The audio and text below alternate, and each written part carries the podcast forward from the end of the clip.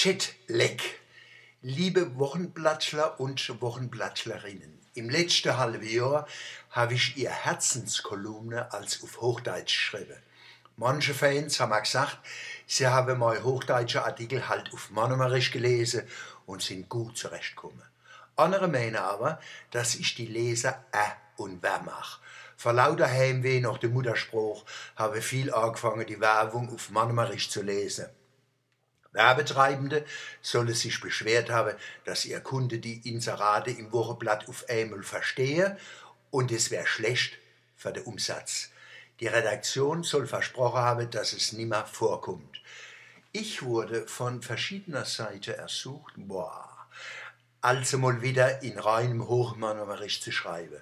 Allah, warum nicht? Ich weiß nicht, ob sie auch so unter dem Jetlag Manchmal ist Jetlag, leider. Mit dem Jetlag ist es so. Wenn ich von Mannem, also Frankfurt, nach Puerto Rico fliege, nehme ich der Sonne Zeit ab. Ich komme dort sechs Stunden zu früh an.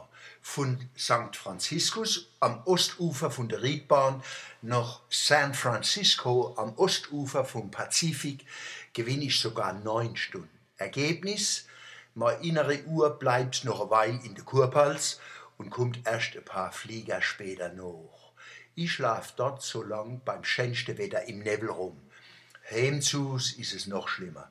Da bin ich als zehn Tage neben der Kap. Das verstehe Experte unter Jetlag. 1980 haben manche Regierungen die Sommerzeit eingeführt. Da müsse man nicht mehr fliegen, man kriege den Jetlag frei Haus. Die Zeitumstellung ist nicht neu. Zitat, bereits 1784 kritisierte Benjamin Franklin im Journal de Paris Doppelpunkt das ausgedehnte Nachtleben vergeude Energien durch künstliches Licht. Dagegen helfe früheres Aufstehen und zu Bett gehen. Zitat Ende Wikipedia. Mir Kurpilzer mach es anders.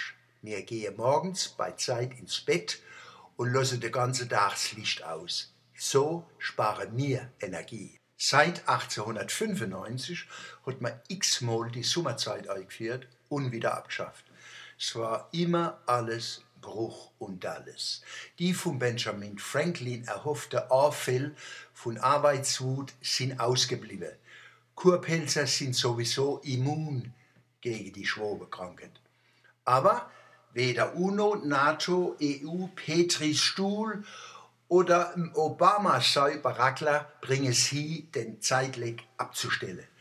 Dabei misst man nichts machen, bloß was bleiben lassen. Wer nicht einmal was bleiben lassen kann, dem glaube ich auf keinen Fall, wir schaffen das. Auf Deutsch, yes, we can't.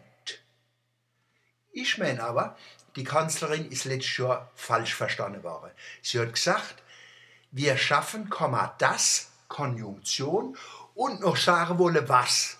Das ist aber im Willkommensschrei unergangen, wie damals beim Genscher Selig, so ein Halbsatz in der Prager Botschaft.